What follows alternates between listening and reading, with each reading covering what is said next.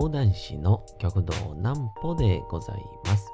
皆様、6月の1日も大変にお疲れ様でございました。お休みの準備をされる方、もう寝るよという方、そんな方々の寝るおともに寝落ちをしていただこうという講談師、極道南歩の南歩ちゃんのおやすみラジオ。このラジオは毎週月曜日から金曜日の21時から音声アプリサウンドクラウド、Spotify、Amazon Music、Podcast にて配信をされております。そして皆様からのお便りもお待ちしております。お便りは極道南歩公式ホームページのおやすみラジオ特設ページから送ることができます。内容は何でも結構です。ねえねえ聞いてよなんぽちゃんから始まる皆様の日々の出来事や思っていることなどを送ってください。ご希望の方にはなんぽちゃんグッズをプレゼントいたしますので、住所、お名前もお忘れなくと。えいうことでございまして、えー昨日も、え1日目、年季明け配信1日目の、えーまあ、なんでしょう。振り返りみたいなことを、えー話しました。えー1日目はね、えーいろんな方に出ていただいたんですけど、2日目も、まあこれはこれで、えまた超豪華メンバーでしたので、ちょっとその振り返りを今日させていただいて、まあ年季明け配信すべて、えーフィニッシュという感じでございましょうかね。いや、本当にもういろんなあ方から、えーご祝儀も頂戴いたしましたんで、えーそちらの話もできたらなぁなんて思ったりもいたします。まあ何よりはまずこちらのコーナーから、えー行って明日にお役立ていただきたいと思います。それではこちらのコーナー行きましょう。なんぽちゃんの明日は何の日？さて、明日が16月のお2日でございますね。さあ、明日は何の日でございましょうか？6月えー、どれ行きましょうかね。これ行きましょう。さあ、あこれを皆様、講談師なら言うんでしょう。本能寺の変。えー天正10年の6月の2日。京都本能寺に宿泊していた織田信長がえ家臣であった明智光秀の謀反によって襲撃をされた事件本能寺の変が行われました、えー敵は本能寺にありというやつですね、えー中国地方一帯を治めていた毛利家攻めに難儀をしていた羽柴秀吉の応援を織田信長に命ぜられ西に軍を進めていた明智光秀。羽柴秀吉の応援に向かう途中で、急遽進路を変更し、本能寺に宿泊していた織田信長を襲ったとされております。織田信長襲撃に関しては、その動機を含めて諸説があり、真意は未だに不明となっております。ちなみに明智光秀が進路を本能寺に変更した際に言ったとされる敵は本能寺にありとの発言も実際に言ったかどうかは不明で後世の創作とする見方が有力となっていると。本能寺の変が起こった6月2日は旧暦の日付のまま裏切りの日としての、えー記念日に制定されておりますと。明日は裏切りの日らしいですね。えどうかどうかお仲間とかと、えー一緒に何か事業をされてるような方々は、えーぜひともね、えー気をつけていただきたいですね。何があるかわかりませんから。さあ、そんなわけで、えー、年季明けの記念配信の2日目でございましたが、この日はもうね、1日目の、まあ、チーム T4 座のメンバーとはまた、打って変わっての、何と言いますか、うんまあ、硬派と言いましょうか。えー、でも最後の最後には、まあ、吉本興業からも小堀さんが来ていただくというですね、えー、まあなんか本当に多岐にわたったメンバーが来てくださいまして、えー、まず一番初めに登場しましたのが、極道南流兄さんでね、うちの一門の筆頭弟子でございまして、まあね、本来なら、やっぱり、こう、南流兄さんですから、講座をね、うん、お客さんに見ていただきたかったんですけども、まあこんな状況でね、まあ、無観客でこう、いつもされてるはいるんですけど、まあせっかくお客さんがね、入って100点が出やすくなるなら、まあ、逆にお客さんいなくなって、まあおそらくやりづらいとこもあるんですから、100点があんま出ないんですよね。っていうので、えー、今回は、まあ、僕のわがままもあって、えー、トーク配信に出ていただいたんですけど、あのー、登場してね、いきなり南流兄さんに、あのー、お前は 語尾に思いますが多すぎるっていうあの、ガチダメ出しをもらうっていう。えー、ま、改めて振り返ったら、その通りでございましたね。あ素敵な、ありがたいご指導を、えー、配信で賜りまして、ありがたい限りでございましたが、えー、その後にね、うん、わかりましたと。じゃあ、これからは思いますは言わないと思いますっていう、ま僕なりのね、えー、一応、まこれで言うとるがなって終わるかなと思ったら、うん、そうかって終わるという え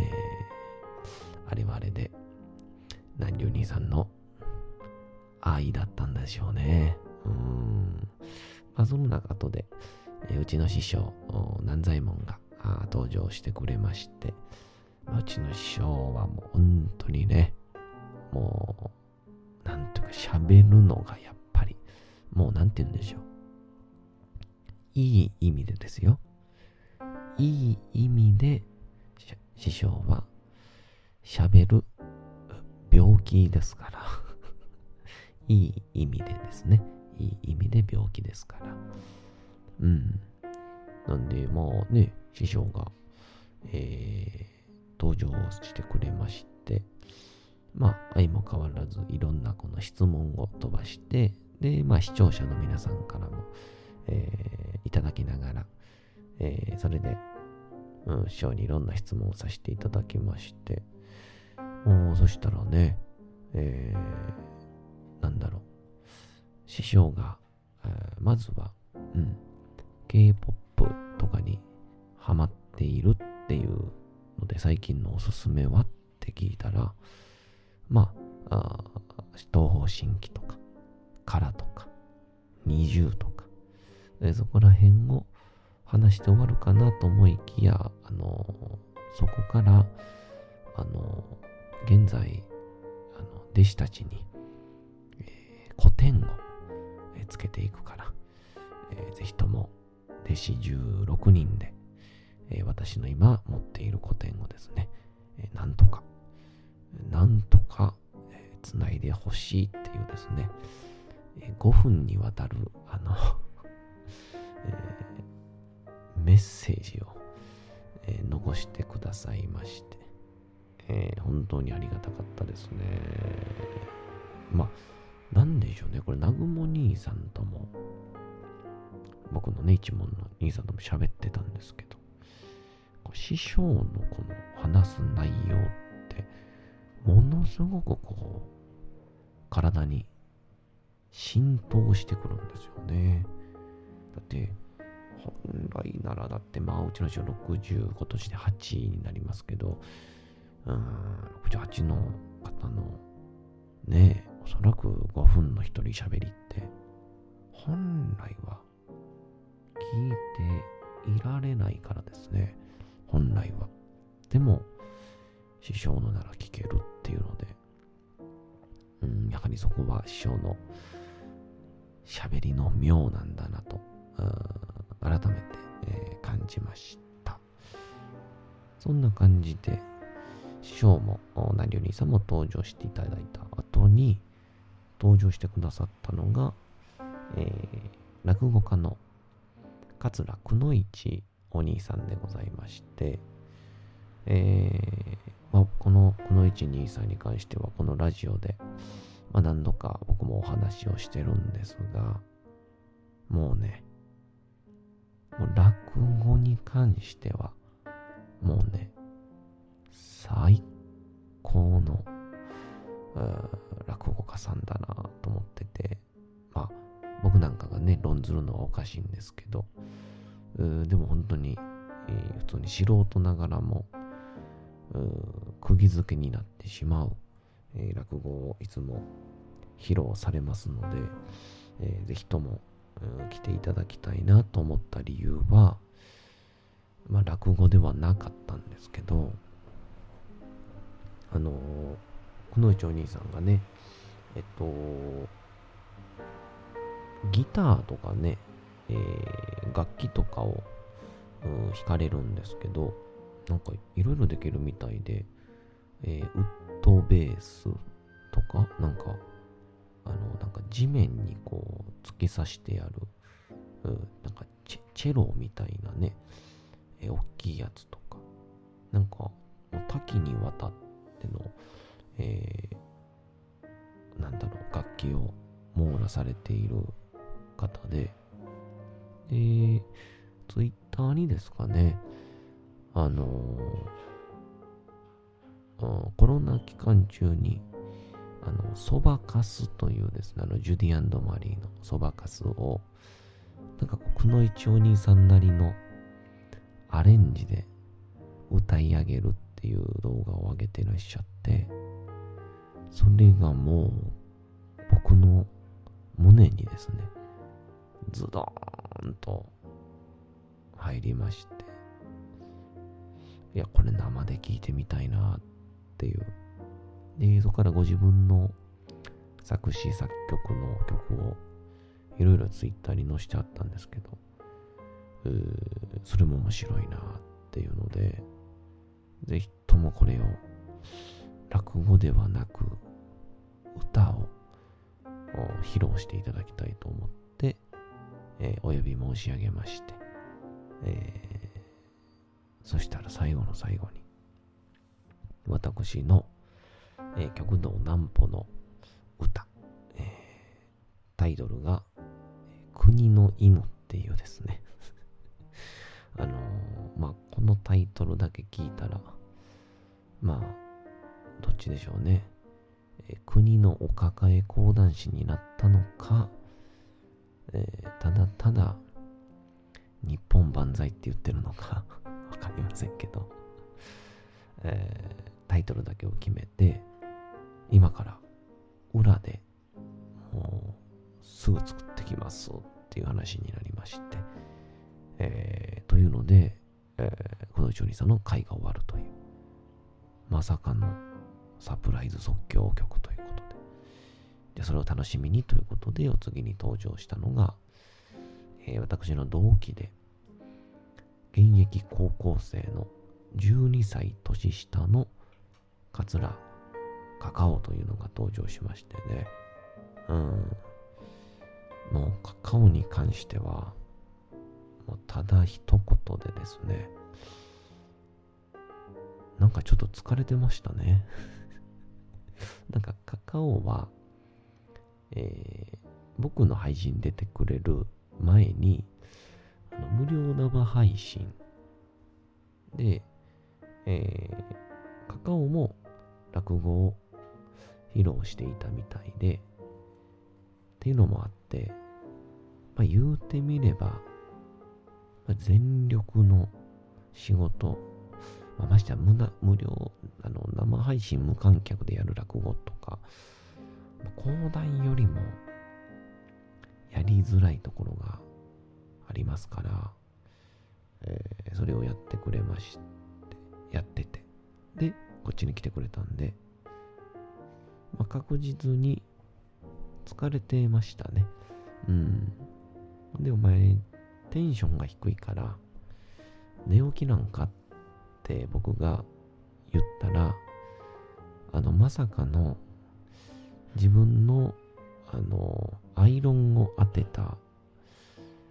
あの、髪型の話をするっていう。こうね、アイロン当てて、こう、毛先がくるんってなってたんで、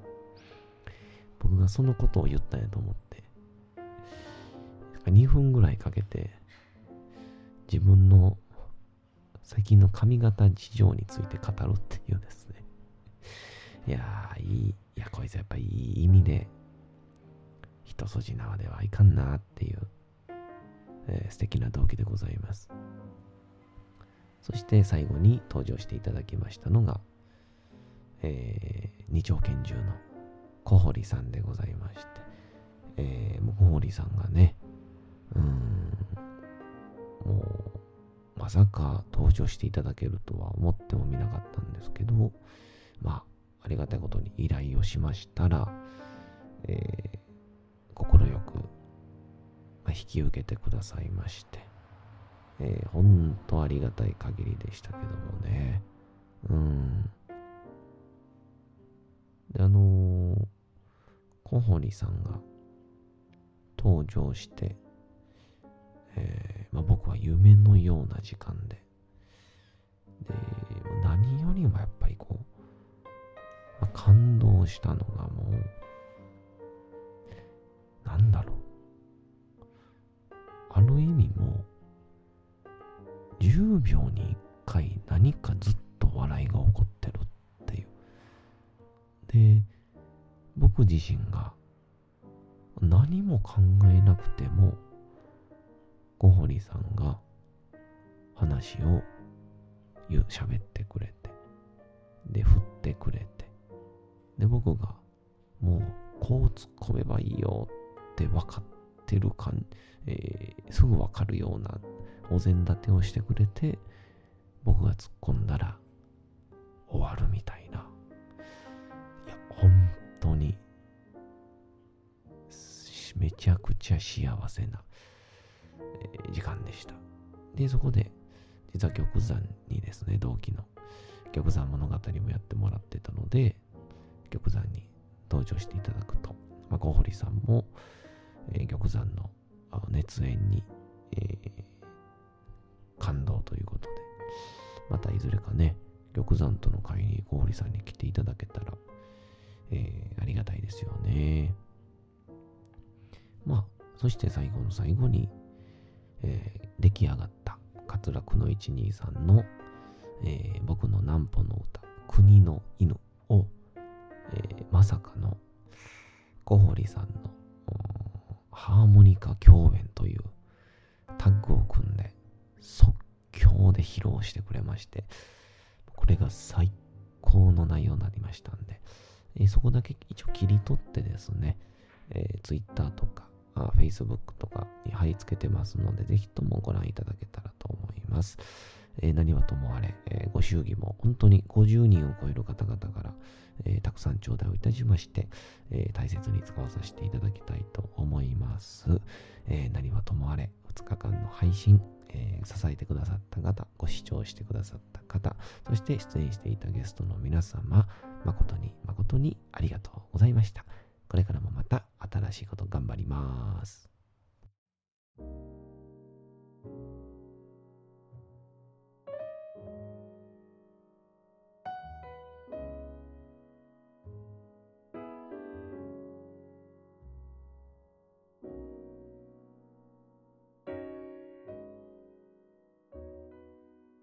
さて、時刻はうとうと朗読会の時間となりました。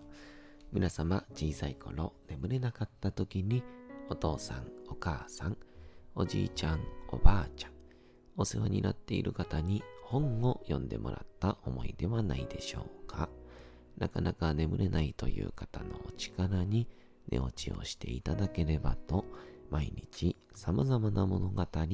小説をお届けしております。さて、本日お読みいたしますのは、えドラゴン桜でですね、あの、東大受験に出た問題で、走れメロスを100文字に要約しろっていうのがあってね、南郷兄さんが長澤まさみフリムンとして見てましたんで、えー、その話をされてたんですが、まあそれを聞いたんで、まあ、せっかくやし、走れメロス久しぶりに読もうかなと思います。それではぜひともお楽しみください。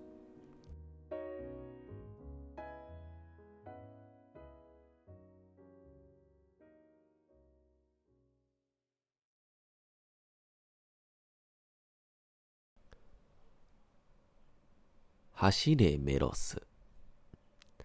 太宰治メロスは激怒した。必ず、かの邪智暴虐の王を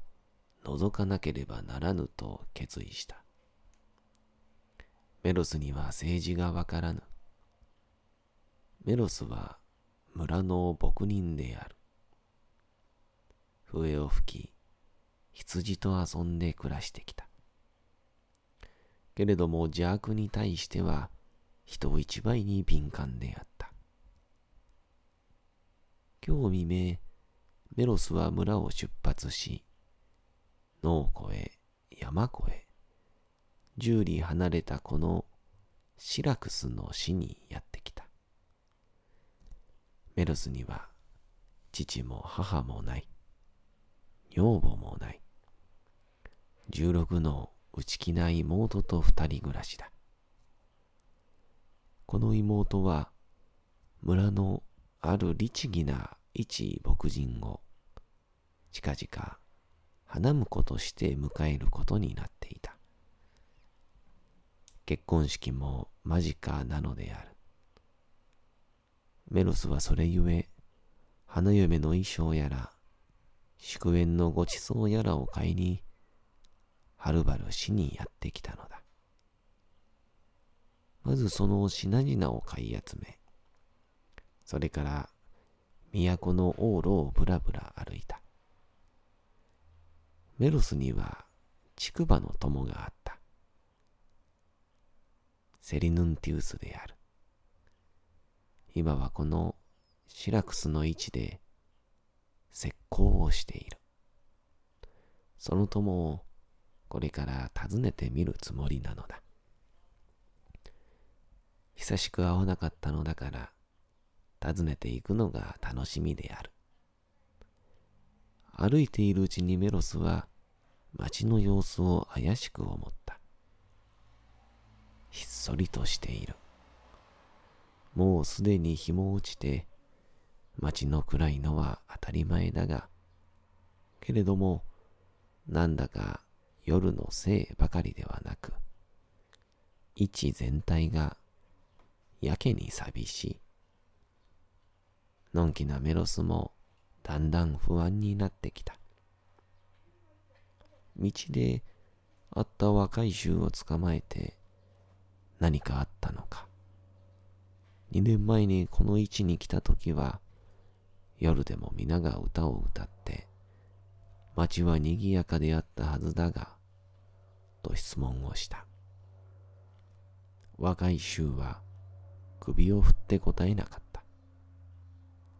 しばらく歩いて牢屋に会い、今度はもっと語気を強くして質問をした。牢屋は答えなかった。メロスは両手で牢屋の体を揺すぶって質問を重ねた。牢屋は辺りをはばかる低い声でわずかに答えた。王様は人を殺します。さて、本日もお送りしてきました、なんぽちゃんのおやすみラジオ。というわけでございまして、皆様、6月の1日も体験にお疲れ様でございました。明日も皆さん、街のどこかでともどもに頑張って、夜にまたお会いをいたしましょう。なんぽちゃんのおやすみラジオでございました。それでは皆さん、おやすみなさい。すやすやすやーん。